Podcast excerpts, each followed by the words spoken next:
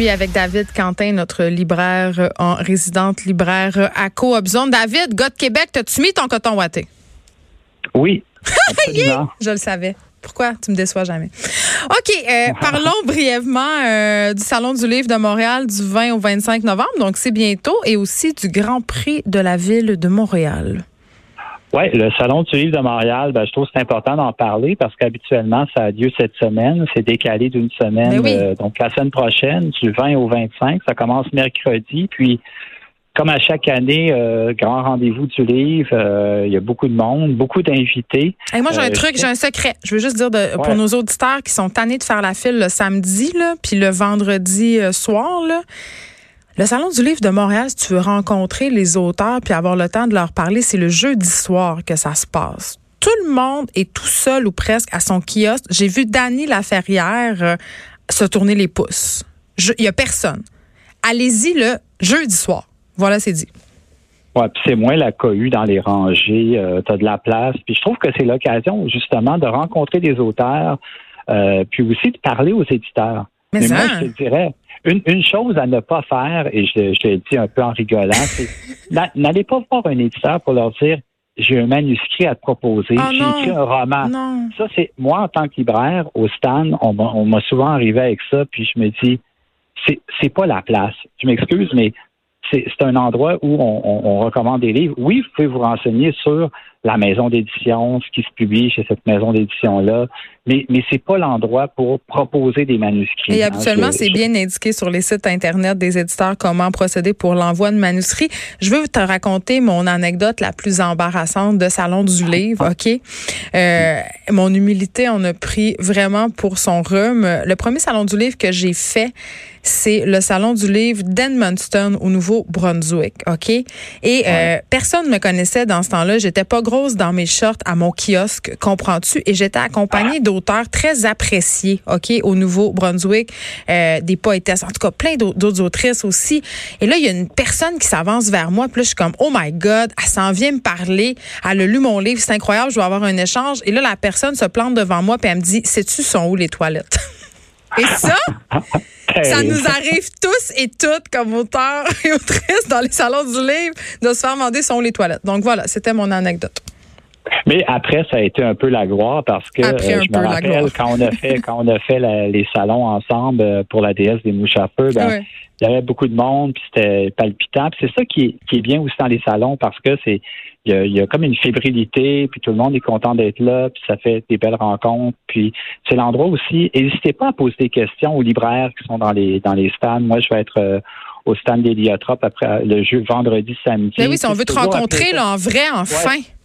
Oui, donc c'est toujours intéressant. Puis je mentionne aussi la présence de deux autrices françaises, Elisabeth Benoît, dont je t'avais mm-hmm. parlé du livre Suzanne Travolta. Elle sera là pour euh, pour présenter son roman. Elle fait un détour, elle revient à Montréal. Mm-hmm. Donc euh, et Gaëlle Joss aussi, qui a écrit un très beau livre qui s'appelle Une femme en contre-jour sur la photographe Viviane Meyer.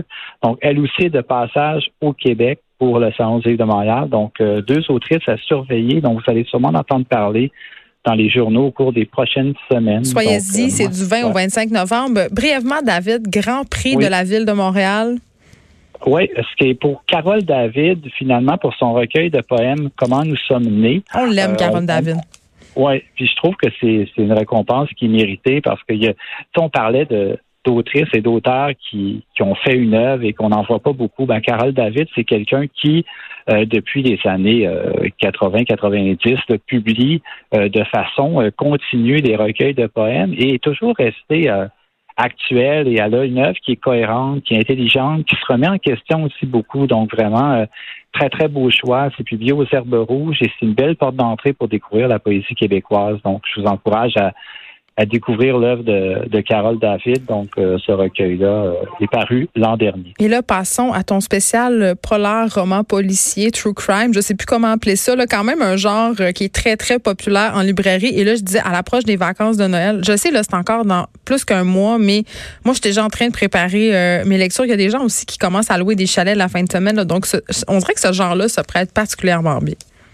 Oui, puis ça, on n'en avait pas parlé jusqu'à maintenant. Puis je, je, voulais te raconter une anecdote. C'est drôle, hein? De plus en plus, les gens viennent me voir en librairie, me demandent as-tu quelque chose qui ressemble, par exemple, à telle série comme j'ai écouté Mindhunter oui. ou j'ai écouté euh, Unbreakable, Unbelievable ou j'ai écouté Making a Murderer. Tu sais, quelque chose, et c'est ça qu'on parle quand on parle de true crime. Donc, c'est du roman policier, mais basé sur des faits vécus. Donc, souvent, la personne qui l'a écrit est journaliste ou a fait de l'enquête. Et euh, c'est donc mes deux choix aujourd'hui. C'est, pas nouveau, hein. Truman Capote a fait ça avec ben oui. sang-froid. Euh, tu sais, c'est connu, là, mais il y a un, une, un, engouement présentement en librairie. C'est ça qui marche plus que je te dirais que les, les, les, milléniums ou des choses comme ça qui, mm-hmm. qui, fonctionnent encore, mais c'est plus prévisible. Donc, le premier livre dont je voulais te parler, c'est une américaine. Et ça, le livre, ça s'appelle L'empreinte. Et l'autrice, euh, l'américaine, s'appelle Alexandria Marzano Lesnevich. Bravo, bravo pour ta prononciation extraordinaire. Tu t'es pratiqué, c'est sûr. c'est paru chez Sonatine en début d'année, puis en anglais il y a deux ans. Et la raison pourquoi il faut lire ce, faut lire ce livre-là, c'est que c'est un, chef-d'œuvre absolu. Je te le dis, je t'explique pourquoi. Euh, cette femme-là, à la base, c'est une avocate qui a travaillé comme stagiaire euh, pour, dans un et qui s'opposait farouchement euh, à la peine de mort. Mm-hmm. Donc, elle a, elle a été amené à travailler comme stagiaire pour dans un cabinet d'avocats qui défendait un homme qui, dans les années 90, euh, a été accusé euh, du meurtre, du viol d'un jeune garçon de 6 ans euh, qu'on a retrouvé. On a retrouvé son cadavre taché de taches de sperme. Donc, on se demande okay. qu'il l'a C'est bien graphique.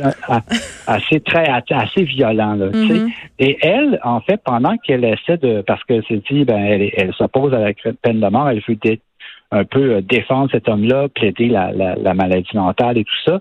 Euh, il remonte en elle des souvenirs qu'elle aussi, lorsqu'elle était jeune, elle a été agressée, euh, vécu de l'inceste avec son grand-père, qui était un fort croyant et tout ça, religieux et tout. Mm. Et c'est quelque chose qu'elle a toujours gardé secret. Donc, tu as comme deux trames, à la fois... Euh, deux histoires qui s'entremêlent. Exact. Son histoire personnelle et ses croyances euh, dans le milieu du droit. Et après avoir, vécu cette histoire-là, s'est dit, il faut que je raconte ça. Et, ce qui fait que le livre est assez formidable, c'est eh que ben oui. c'est que tu sens qu'il y a une écrivaine derrière ça. C'est elle, elle a fait énormément de recherches et c'est c'est haletant et c'est tout ce qu'on veut d'un roman policier. Euh, c'est nuancé, c'est complexe. Alors, allez vous chercher ça. Ça s'appelle L'empreinte. Si vous êtes capable de lire aussi en anglais, ça s'appelle The Fact of a Body. C'est pas cheap comme Millennium ou le Da Vinci Code. non, c'est brillant. Puis c'est poignant et euh, on avait parlé aussi de Chienne en début d'année. C'est complètement différent. C'est autre chose. C'est un livre aussi sur l'inceste, mais un livre sur euh, sur l'horreur humaine aussi à quelque part. C'est fascinant. Et là, tu nous euh, parles de, du cercle des cendres, le cercle de cendres de Félix Ravenel Arquette. Oui, un autre nom compliqué. Donc, ça, c'est publié au Québec. Ouais, pas super. publié au Québec, c'est chez Héliotrope dans la collection noire. Héliotrope, depuis quelques années. Je savais pas ça, euh, qu'il y avait une collection noire le roman policier. Puis ce qui est intéressant, c'est que la plupart des histoires se, se, passent dans des régions un peu éloignées, en banlieue. Mmh. Donc, dans ce cas-ci, ça se passe sur la réserve. Donc, on est à Kanawake et Kanasatake. Et lui, cet auteur-là, euh, a passé deux ans à promener, à se promener un petit peu, puis à questionner des gens de différentes générations autochtones, mmh. euh, Mohawks et tout ça. Et son livre, ça raconte l'histoire d'un d'un jeune autochtone qui justement se débat entre euh, son travail. Tu sais, il veut aller étudier le droit à l'université, mais en même temps, il est toujours ramené dans des histoires de, de contrebande. Tu sais, il vient d'une petite euh, d'une famille un peu pauvre, donc euh, il est toujours un peu tenté par le diable, si on veut. Donc, il est approché par des motards pour de la contrebande de cigarettes et tu sais le, le, petit crime qu'on voit pas toujours, qui est un peu caché, qui passe un peu sous silence. Et c'est ça qui est fascinant dans le livre. Et D'ailleurs, je voyais que Norbert Spener, qui est un des euh, grands critiques du polar au Québec, a fait une critique, je pense, au cours des derniers jours, hyper dithyrambique au sujet de ce livre-là. C'est ça se lit toute seule. Tu commences le livre, puis tu es vraiment happé. Puis c'est un sujet qui est délicat parce que lorsqu'on parle de, de ces questions-là, donc d'Autochtones, de, de, Oui, on marche sur des œufs, là. Exactement. Mais lui, il a fait beaucoup de recherches et s'est beaucoup documenté c'est l'histoire d'une descente aux enfers, en fait, d'un jeune garçon qui est pris entre le fait de vouloir faire des études, de, se sortir de ce milieu-là, mais en même temps qui est toujours rattrapé par la tentation de, en fait, de, faire des sous rapidement, puis de, de et, s'il y a la drogue, de l'univers un petit peu toujours de, tu sais, des, crimes un peu louches, puis on se demande un petit peu les, transactions un peu secrètes, passer les douanes, euh, puis c'est vraiment du hyper beau travail. C'est nouveau, là, c'est sorti euh, en octobre, euh, tout récemment, là, je crois, le 19 octobre ou quelque chose du genre, donc c'est tout chaud. Oui, puis moi, c'est même un livre que je n'étais pas si j'allais le lire. Puis là, quand j'ai pensé, ah, je devrais faire quelque chose sur le roman noir, j'ai lu ça la semaine dernière, j'ai lu ça en une soirée. Euh, mais c'est un genre qui est snobé quand même, hein, très très populaire, mais on associe ça beaucoup au roman de gare. Euh, tu sais, souvent on voit ça comme un sous-genre. Mais souvent, ça a été vu dans, le passé comme la série B, un peu comme au cinéma. Mais il y a une tradition en France, par exemple, chez Gallimard, la série noire, c'est hyper prestigieux. Oui, t'as Rivage aussi, euh, qui est extraordinaire. Rivage aussi, exactement. Puis il y a des écritures aussi derrière. Puis c'est en fait quand tu lis du roman policier, tu veux que ça soit crédible, puis tu veux pas que l'auteur soit sur le pilote automatique puis te raconte toujours la même enquête avec. Avec le détective tourmenté. puis il y a eu la mode, du polar scandinave. Oh, Moi, ça me, oui, ça, tu vas aimer ça, toi? ça me touche, ça me touche pas vraiment, mais tu sais, il y en a pour tous les goûts. Mais je te dirais, pour les gens qui veulent sortir un peu de ce qu'on voit un peu partout, il y a ces deux livres-là, je trouve que c'est deux incontournables cette année dans, dans le roman policier. Je suis pas un grand lecteur de polar, mais dans ce cas-ci, je recommande les deux, les yeux fermés. C'est euh, on redit, euh, on redit les titres David Quentin avant de se laisser l'empreinte et le cercle de cendre. Merci beaucoup d'avoir été avec nous. Euh, et la semaine prochaine, je te dis que je te prépare une petite liste d'incontournables. Qu'est-ce qu'il faut acheter au salon du livre? Ah yeah, comme ça on va savoir quoi quoi acheter avec notre budget parce que moi il faut que je me fasse un budget sinon j'exagère. Qu'est-ce que tu veux? Merci beaucoup. C'est déjà tout pour nous. On se retrouve demain de 1 à 3. Mario Dumont est là